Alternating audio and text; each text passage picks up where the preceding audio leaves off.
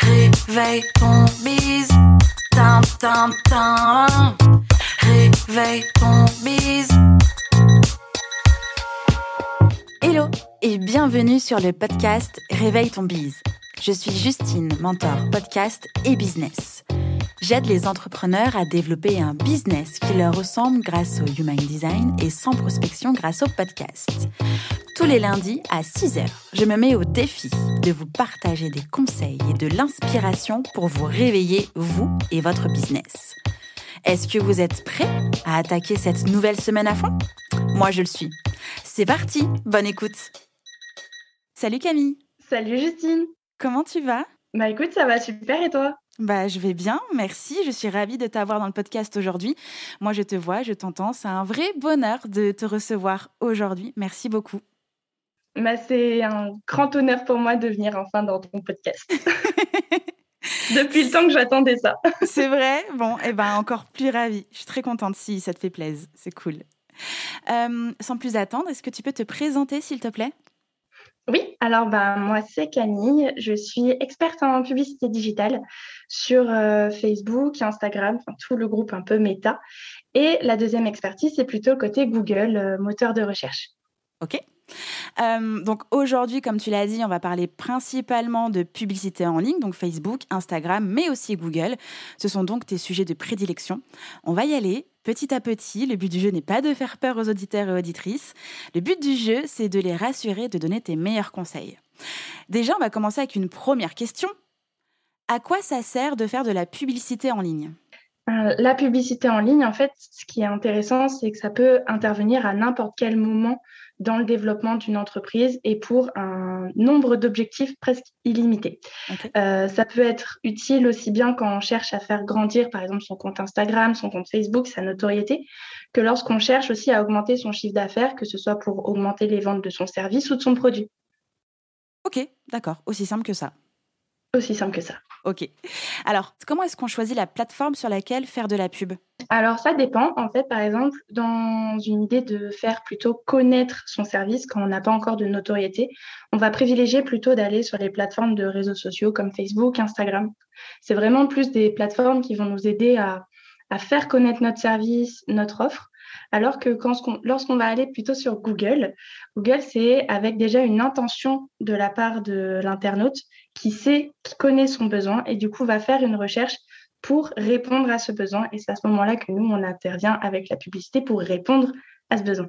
Ok, alors ça veut dire que finalement, ce serait complémentaire de lancer d'un côté sur Facebook, Instagram par exemple, et de l'autre côté sur Google. Ça peut être complémentaire, oui, pour certaines euh, entreprises selon le niveau d'avancement. En général, quand on est encore un peu petit, entre guillemets, qu'on est en train de grandir, on privilégie souvent plus les réseaux sociaux que Google. Ok, D'accord. Donc j'imagine que les étapes sont si différentes pour préparer sa première publicité en ligne. Du coup, on va déjà voir quelles sont les étapes du côté euh, du groupe euh, Meta. Euh, comment est-ce qu'on prépare sa première publicité en ligne? Alors, en général, par exemple, lorsque c'est moi qui récupère le projet du client, on commence toujours par une grosse partie où on va discuter de son projet, discuter de sa cible, quel est le message vraiment qui va faire ressortir. Et personnellement, moi, j'aime bien mettre un gros point sur l'identité de la marque, qu'est-ce qui la différencie des autres, mhm. l'authenticité vraiment qu'il y a derrière. Je pense que c'est un très bon point pour justement aussi se différencier dans la masse, entre guillemets, qu'on peut retrouver sur Facebook. Ensuite, on va commencer à préparer les textes, les visuels. En général, pour ça, on va s'inspirer de des pages, par exemple sur les sites web, les pages de destination qui sont prévues à cet effet, mais aussi, par exemple, euh, le contenu d'un compte Instagram, d'un compte Facebook. On va en général aussi pouvoir regarder les concurrents. Qu'est-ce qui, qu'est-ce qui se passe au niveau des concurrents avec la, librairie de Facebook qui met à disposition en fait toutes les publicités de tout le monde. Et ensuite, petit à petit, on construit la publicité pour qu'elle soit aux couleurs, avec le message précis et tout ça dans une idée de tunnel pour qu'on puisse en fait réussir à avoir euh, en fait des bons résultats de A à Z, que la campagne ne se passe pas juste sur Facebook, mais il y a aussi un énorme euh, enjeu qui se passe aussi en dehors par rapport à la page de destination. Ok. Comment est-ce qu'on détermine du coup son objectif? Parce que alors il y en a plusieurs, il y a des objectifs d'engagement, il y a des objectifs de conversion. Euh, est-ce qu'on doit lancer plusieurs campagnes avec différents objectifs? Ou est-ce qu'on doit d'abord passer par un premier objectif, genre engagement pour avoir un peu de visibilité et ensuite conversion? Comment ça se passe tout ça? Alors, on n'est pas du tout obligé de commencer par euh, de la notoriété dans un premier temps. Ça va vraiment correspondre en fait aux besoins de euh, la, la, personne. Ça peut aussi bien être, par exemple, si elle est vraiment petite et qu'elle est dans un objectif de notoriété, à ce moment-là, oui, on va foncer sur la notoriété, faire grandir le compte pour ensuite lancer tout ce qui est le tunnel d'acquisition aussi qui va découler forcément de cette acquisition de notoriété. Après, on peut aussi passer directement en conversion. La conversion, elle va être là principalement pour, euh, par exemple, faire inscrire des personnes à un webinar, faire euh, qu'un internaute va prendre rendez-vous avec le client pour un service, une offre spécifique. Et en fait, ça, ça va vraiment dépendre des objectifs de développement de l'entreprise. Si elle est plutôt dans une phase de croissance, notoriété, à ce moment-là, on ira plus sur des objectifs engagement, notoriété, couverture. Et si on est plutôt dans une phase de développement vraiment de chiffre d'affaires, de, de, grandir en termes de société, à ce moment-là, on va plus aller sur de la conversion directement. Après, le petit piège, c'est qu'on a souvent tendance à faire des campagnes de trafic en disant que le fait d'amener du trafic sur euh, ton site web va faire que tu vas obtenir des ventes. Or, c'est pas ce qui va se passer. Facebook va te donner ce que tu demandes, c'est-à-dire du trafic, mais ce ne sera pas forcément des personnes qualifiées qui seront prêtes à faire l'action. Et c'est pour ça qu'en général, il faut souvent faire attention à ça, à bien prendre l'objectif de conversion quand on est dans ce cas-là. Ok. C'est quoi la différence entre une campagne de pub et juste faire un boost? La grande question. Alors, euh, en fait, le boost, il est là principalement euh, j'ai presque envie de dire, pour aider Facebook à un peu se faire des sous facilement. Presque, parce qu'en fait, l'idée du boost, ça va être d'envoyer la publication à un maximum de personnes, mais qui ne seront pas forcément euh, dans le ciblage qui intéresse, pas forcément avec la, la motivation de faire l'action de conversion derrière. Et on est plutôt dans une, dans une réflexion de masse qui n'est pas forcément pertinente.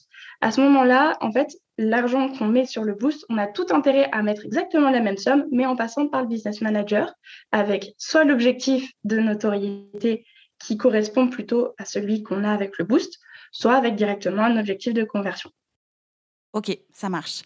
Tu viens de parler du business manager. Euh, c'est un peu le grand méchant loup quand on ne connaît pas du tout ce truc qui est vilain, pas beau, qui est juste pas intuitif en plus. Euh, comment est-ce qu'on peut apprivoiser un peu ce monstre euh, du web? En fait, euh, c'est vrai que la première fois qu'on va l'ouvrir, on va se dire mais qu'est-ce que c'est que cette histoire? Pourquoi je, suis venue ici? Je suis pas venue pour souffrir ici, moi. C'est ça. En fait, pour réussir à comprendre un peu comment la structuration de base est faite de ce compte, il faut avoir une logique un peu de poupée russe on va d'abord avoir un compte publicitaire. Dans ce compte publicitaire, tu vas retrouver des campagnes. Dans ces campagnes, tu as ce qu'on appelle des ensembles de publicités qui vont t'aider en fait à faire la distinction principalement entre tes différents ciblages. Par exemple, si tu veux cibler une cible plutôt business et une cible plutôt bien-être, tu vas pouvoir les distinguer comme ça. Et ensuite, dernière poupée russe, les annonces, où tu vas pouvoir mettre tes visuels, tes vidéos, tes textes, tes URL, tout ce qui va faire qu'en fait la publicité va s'afficher directement à l'écran. Ok. Quand on a apprivoisé un peu ce monstre, quand on a euh, déjà commencé à préparer sa première campagne, quand on a affiné son audience et euh, déterminé son objectif, comment est-ce qu'on sait quel budget mettre dans la pub? Ça, c'est aussi une des questions qui revient le plus souvent quand, par exemple, je vais discuter avec des personnes qui souhaitent se lancer. En général, la publicité, on a euh, souvent l'a priori pour faire de la publicité digitale, il faut avoir un budget assez conséquent, que c'est réservé un peu qu'aux grands. Alors que pas du tout. En fait, c'est relativement accessible, principalement en plus sur Facebook, euh, parce qu'avec un budget de, par exemple, 10 euros par jour, on est complètement capable d'avoir des résultats très intéressants. Par exemple, j'ai euh, une de mes clientes qui tourne avec un budget de 12 francs suisses par jour et on arrive à avoir des résultats vraiment euh, super sur ces campagnes et elle obtient des prospects vraiment en quantité largement suffisante pour faire tourner après son entreprise et rentabiliser sa publicité. Ok. Ça veut dire que par exemple, pour cette cliente-là, euh, c'est quoi l'équivalent de 12 francs suisses en euros? Quasiment 12 euros. c'est à peu près la même conversion. Donc, imaginons que pour cette cliente-là, euh, la publicité s'intègre dans un tunnel de vente, c'est-à-dire qu'à la mhm. fin, il y a euh, un link magnet ou une LinkedIn page ou un webinar, c'est ça? Dans le cas de cette cliente, par exemple, on est directement sur une prise de contact depuis son site web pour demander des devis qui vont en fait tout de suite après lancer la conversation avec ce client et après, c'est à elle de continuer le, closing, on dira, de, de son offre. Ok.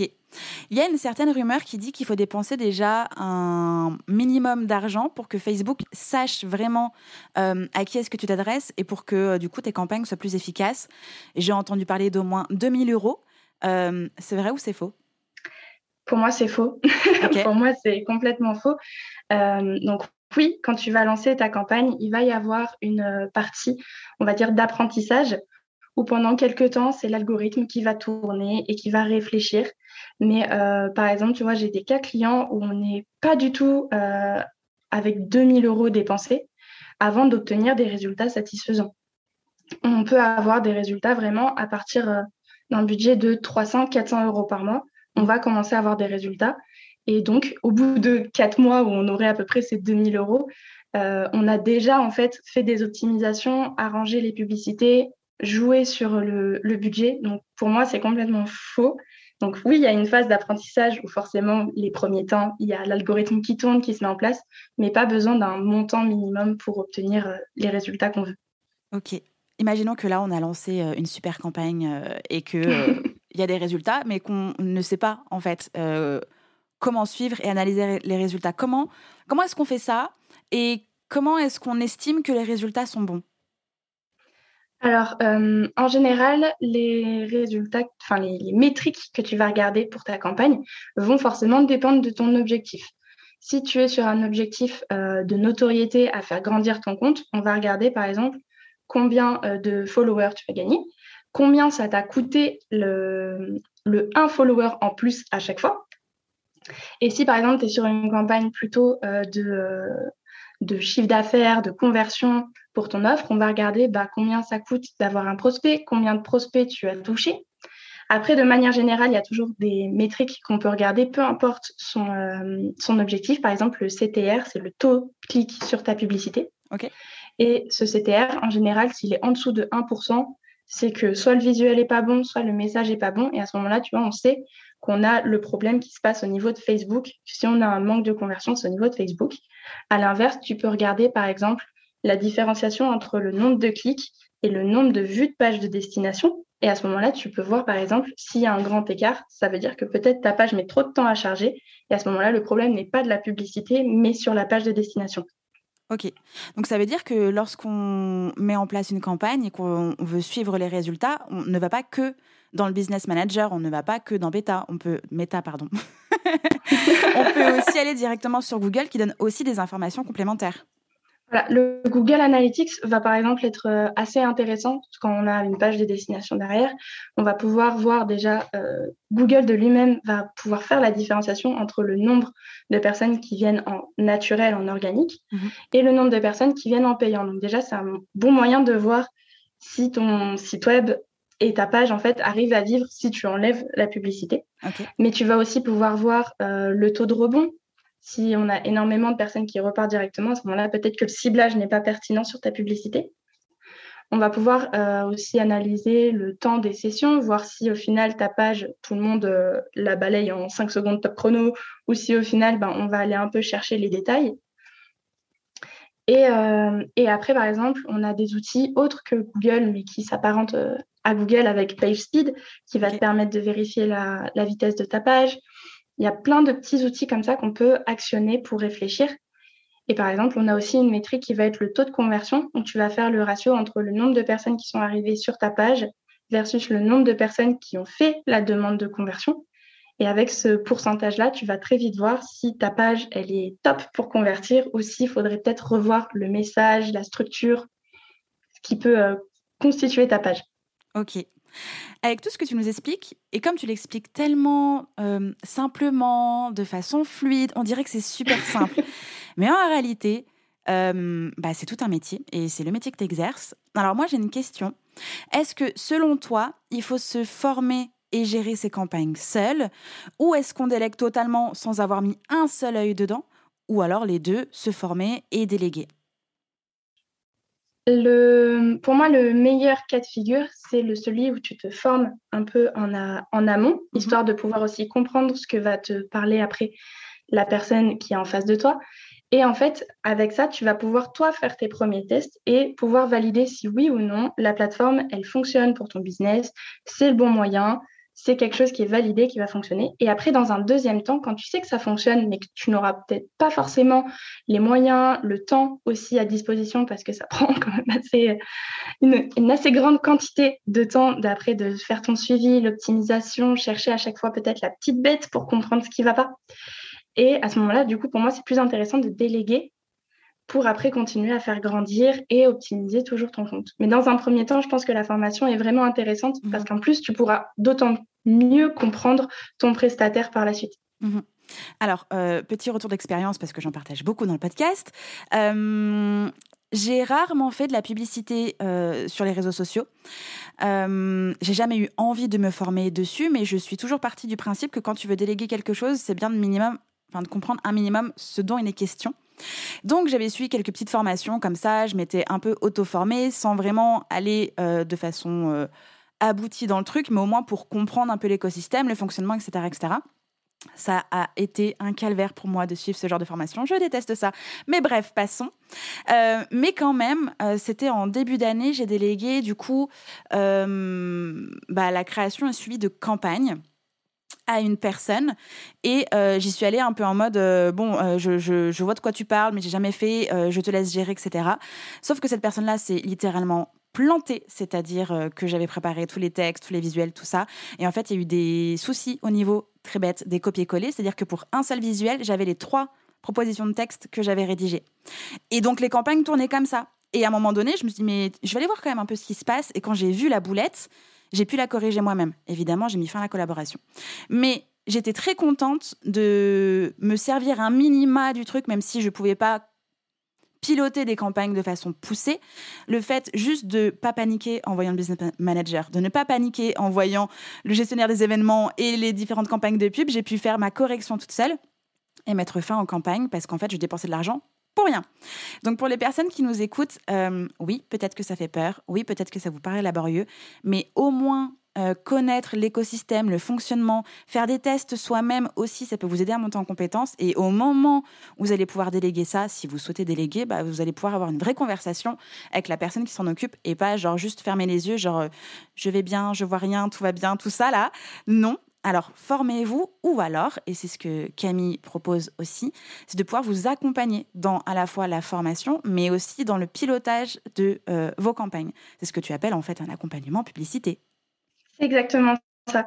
En fait, ce que je pense qui est intéressant quand tu veux te former là-dessus, c'est d'avoir déjà quelqu'un avec toi parce que tu vas pouvoir répondre directement à toutes les questions et ce sera beaucoup plus fluide que d'aller chercher parmi la 40 euh, milliards de d'articles que tu peux trouver sur Google qui va du coup être euh, des fois tellement euh, terre à terre que tu auras du mal en fait à te projeter toi sur ta situation. Alors le fait d'avoir quelqu'un dont c'est le métier à côté pour t'aiguiller, ça prend pas forcément énormément de temps en fait de, comprendre la structuration du compte, savoir gérer les, petites, euh, les petits outils que toi tu peux actionner facilement. Mais il faut juste en fait avoir quelqu'un en face de toi parce que tu auras forcément des questions vu que c'est un outil, comme tu l'as dit, où la première fois que tu l'ouvres, euh, c'est euh, mais mon Dieu, quel, quel où c'est que j'ai mis les pieds Donc c'est vraiment, je pense, rassurant en plus pour une personne, d'autant plus que euh, bah, la publicité en ligne, forcément, on parle d'argent, on parle de budget.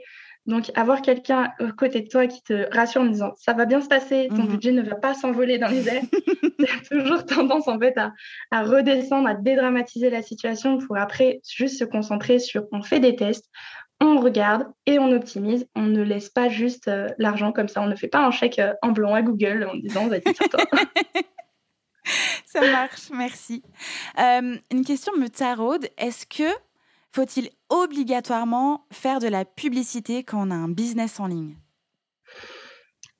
Pas forcément. en général, moi, ce que j'aime bien recommander, c'est tout d'abord d'avoir une bonne base en, organique, en naturel, avant de commencer à faire de la publicité. C'est complètement possible de réussir à monter son entreprise sans forcément faire de la publicité. C'est aussi avec tout ce qui est la communauté qu'on peut activer, tous ces, tous ces coachs en plus sur Instagram qui vont proposer ça de manière naturelle.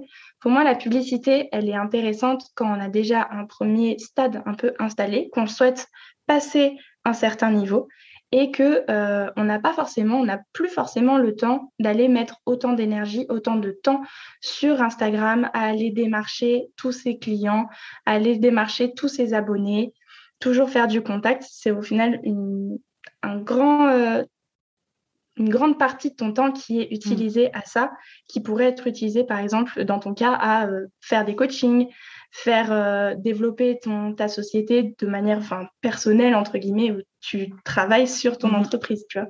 Parce que c'est vrai, d'autant plus que quand on a un business en ligne, on est très présent sur les réseaux sociaux, et en tout cas en ce qui me concerne plus Instagram, et on voit plein, plein, plein de, de stories publicitaires, plein de posts publicitaires qui passent. Et quand on fait pas de la pub, on se dit, mais en fait, euh, je ne vais pas décoller, je ne vais pas avancer. Je, pourquoi Pourquoi je n'y vais pas?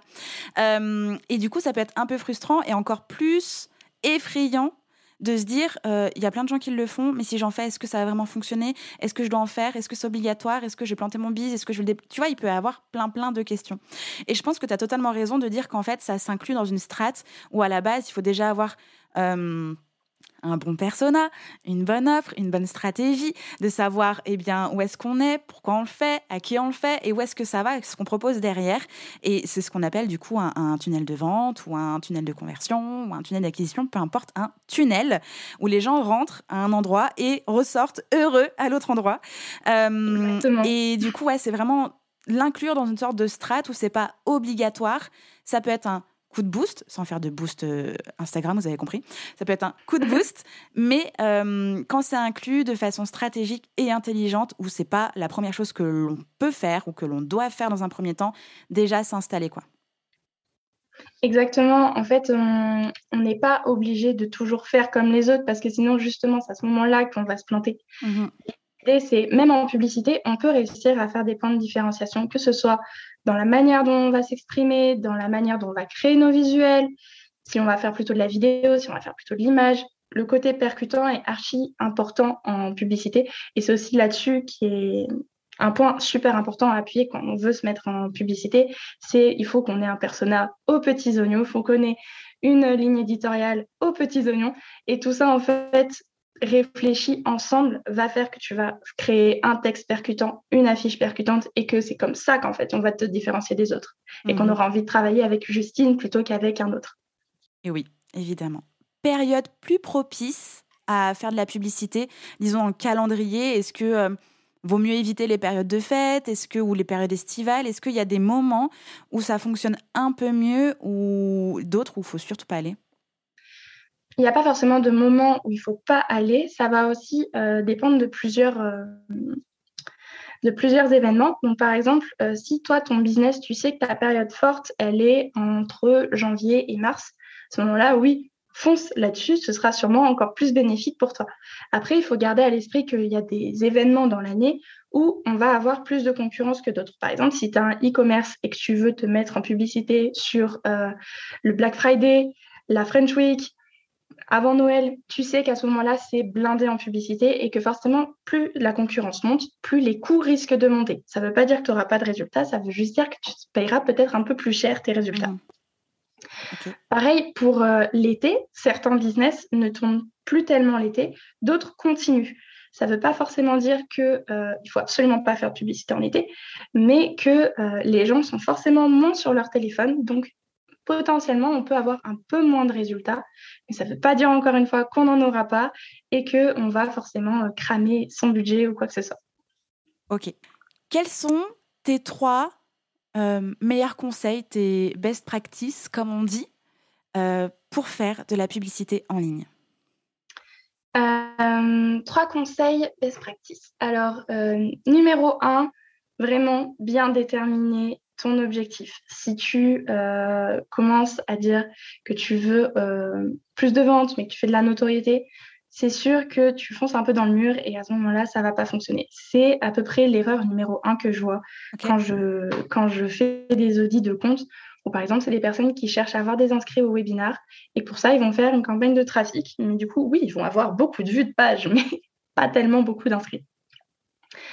Euh, la deuxième euh, best practice, c'est passer quand même du temps sur son message, sur euh, ses visuels.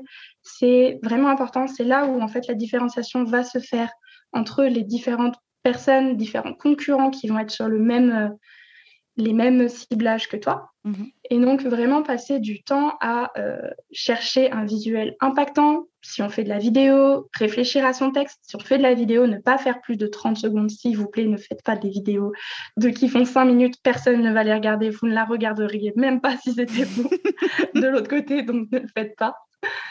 Et euh, le troisième conseil, c'est d'avoir vraiment une vision globale en tunnel, comme tu disais tout à l'heure. Mhm une campagne, ça va pas se jouer que sur Facebook, ça va aussi se jouer à l'extérieur, sur la page de destination.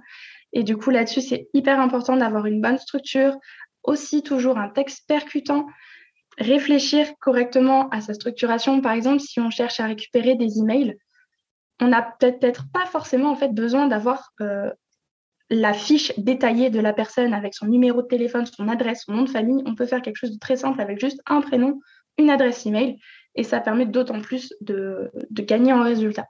Donc vraiment, garder cette euh, logique de tunnel et, euh, et, réfléchir de manière globale, stratégique, pas juste je, donne tout sur Facebook et hmm. c'est pas grave, la page des destinations, on verra plus tard. Ok, ça marche. Merci beaucoup parce qu'en plus, tu as répondu à ma deuxième question qui était ce qu'il ne faut surtout pas faire. Donc, tu as fait les meilleurs conseils et éviter de faire ça. Quelle efficacité, Camille? Merci, merci. euh, j'ai une autre question. Dans le fait de faire de la publicité, il y a des choses qui me dérangent dans le sens, c'est de donner de l'argent à une entreprise que j'aime pas beaucoup, beaucoup non plus. Euh, comment et, là, pour le coup, je pense que je parle aussi euh, pour les business, tu sais, euh, éco-responsables, dans le développement durable, etc. Est-ce que quand on a un business avec des valeurs fortes comme celle-ci, est-ce que ça reste quand même cohérent de faire de la publicité et auquel cas est-ce qu'on peut faire de la publicité un peu plus green, un peu plus durable? Euh, Oui, c'est sûr que c'est un des, des points noirs, on va dire, de toutes les personnes qui vont avoir des business euh, plutôt éco, éco-responsables, mhm. et éco-développement, tout ça. Et, euh, et c'est sûr, Facebook, on est d'accord, ce ne sera pas forcément l'entreprise qui sera la plus green du monde, mhm. loin de là. Mais euh, il y a plusieurs en fait, moyens d'utiliser ça à l'avantage des personnes qui, qui ont ces, euh, ces, envies et ces points forts vraiment de, dans l'éco-durabilité. Pour ça, euh, déjà, il faut comprendre que plus vous faites développer votre message et votre audience, forcément, vous allez toucher des personnes qui auront les mêmes valeurs que vous et donc votre message aussi prend de l'ampleur via ces canaux. Le deuxième point, c'est que la publicité Facebook, elle peut être complètement, euh, on va dire, éthique dans le sens où en fait vous choisissez les personnes que vous ciblez et vous ciblez ces personnes par rapport à des intérêts qui ont été manifestés. Donc on ne va jamais aller proposer à euh, quelqu'un, euh, une, par exemple, je ne sais pas, une éponge qui, que tu peux garder à vie, l'éponge qui, qui ne part pas en lambeaux. Celle-là, par exemple, tu ne vas pas aller la proposer à quelqu'un qui est fan euh, des courses de moto, voiture, mhm. avec les gros 4x4 de partout. Parce que c'est une personne qui va avoir justement, des, par ses likes, par son action sur les réseaux sociaux, fait remonter que c'est une personne qui est intéressée par tous ces intérêts-là. Donc déjà, tu ne vas pas aller t'adresser à la mauvaise personne et ton message va forcément toucher des personnes qui ont la même mentalité que toi. Euh, ensuite, il y a plusieurs moyens aussi d'actionner ta publicité. Par exemple, on va avoir une métrique sur le Business Manager qui va être la répétition. Mhm. Et du coup, tu vas pouvoir voir euh, combien de fois ta publicité a été euh, rediffusée en moyenne à une personne.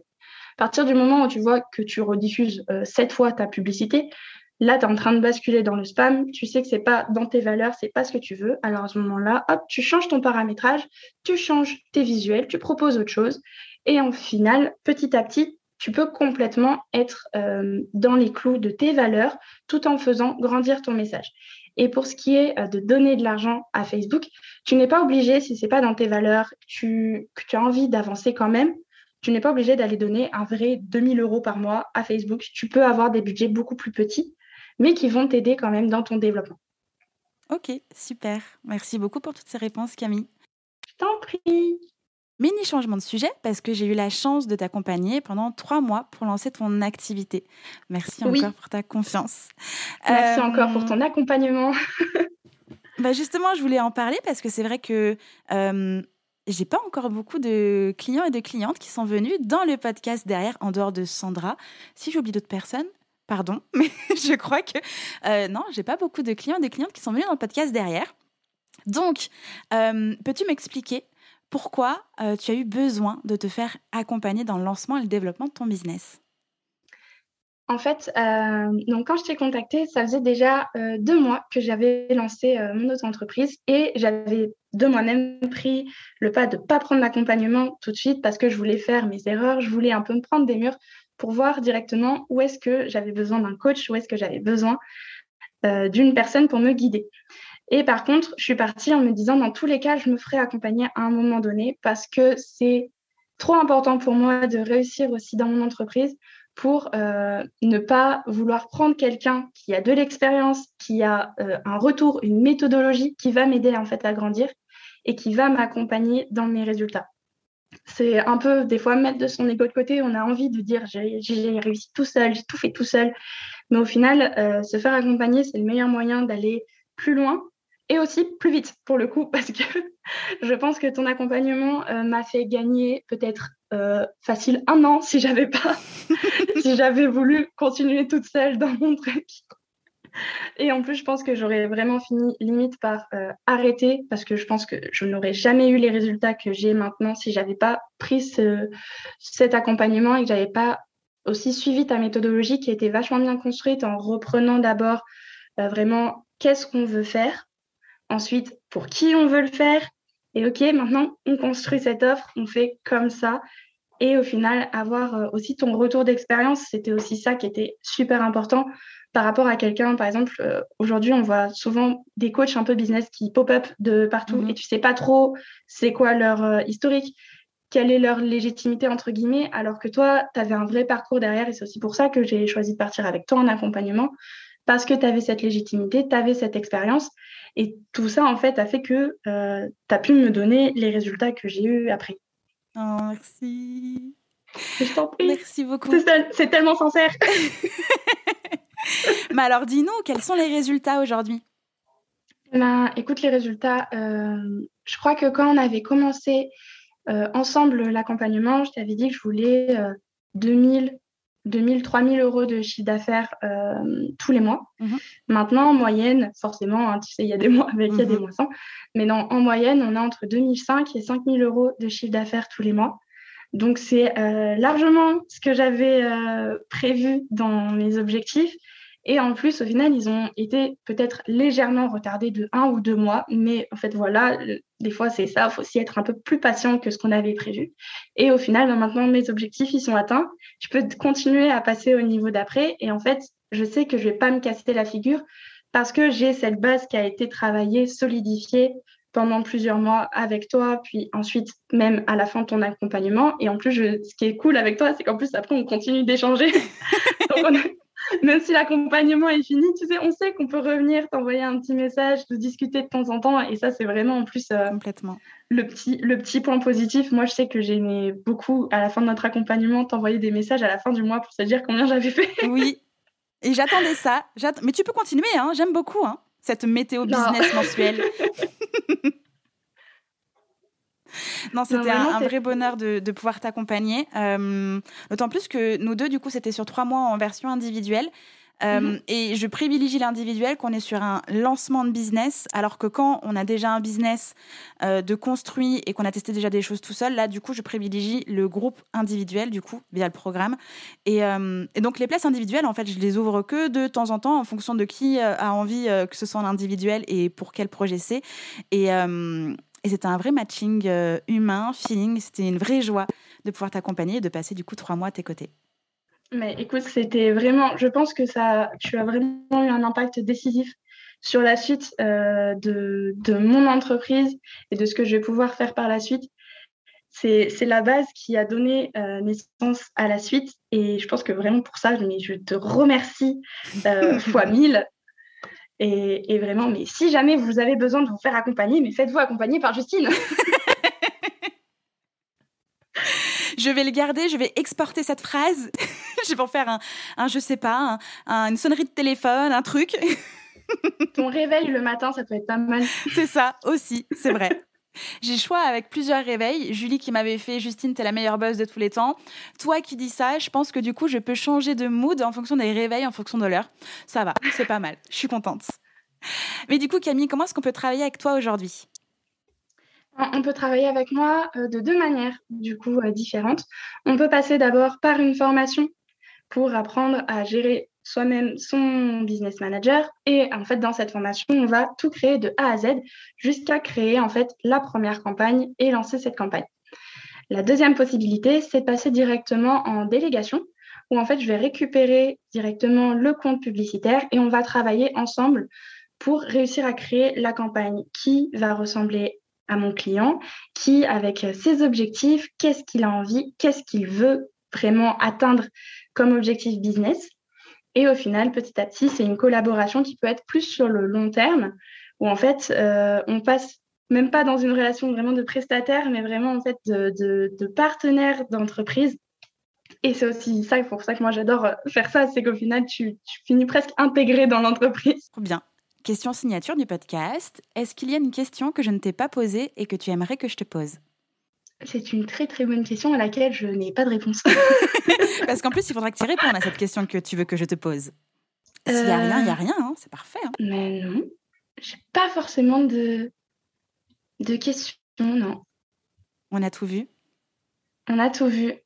Trop bien. Merci pour cet épisode. C'était un vrai bonheur de t'avoir euh, pendant ces presque 40 minutes. Euh, tu reviens quand tu veux, hein Ah, mais avec plaisir. C'était trop cool. Et eh bien, ravi si tu as passé un bon moment. C'était en plus ton premier podcast, il me semble. Oui, c'est la première fois Mais que je oui, trop bien, félicitations. J'ai fait mon baptême du podcast. Sortie de zone de confort again. Toujours. C'est le nouveau mantra. C'est ça. Merci beaucoup Camille et puis à très bientôt. À très bientôt. Bye bye. J'espère que cet épisode vous a plu. N'hésitez pas à partager le podcast à une personne qui veut aussi se réveiller avec vous. Retrouvez l'ensemble des informations et des liens en description de l'épisode ainsi que sur le site internet www.justinarma.com. Si vous avez des idées, des suggestions, ou si vous avez juste aimé cet épisode et que vous voulez me le dire, direction Apple Podcast pour laisser un commentaire et des petites étoiles. Vous pouvez aussi me laisser des petits mots sur Instagram au nom de Justine-du-bas Arma avec deux A ou par mail à l'adresse hello@justinarma.com. N'oubliez pas de vous abonner à Réveille ton bise sur votre plateforme d'écoute préférée pour ne pas louper votre réveil. On se retrouve lundi prochain, 6h, pour un nouvel épisode. Bonne semaine. Ciao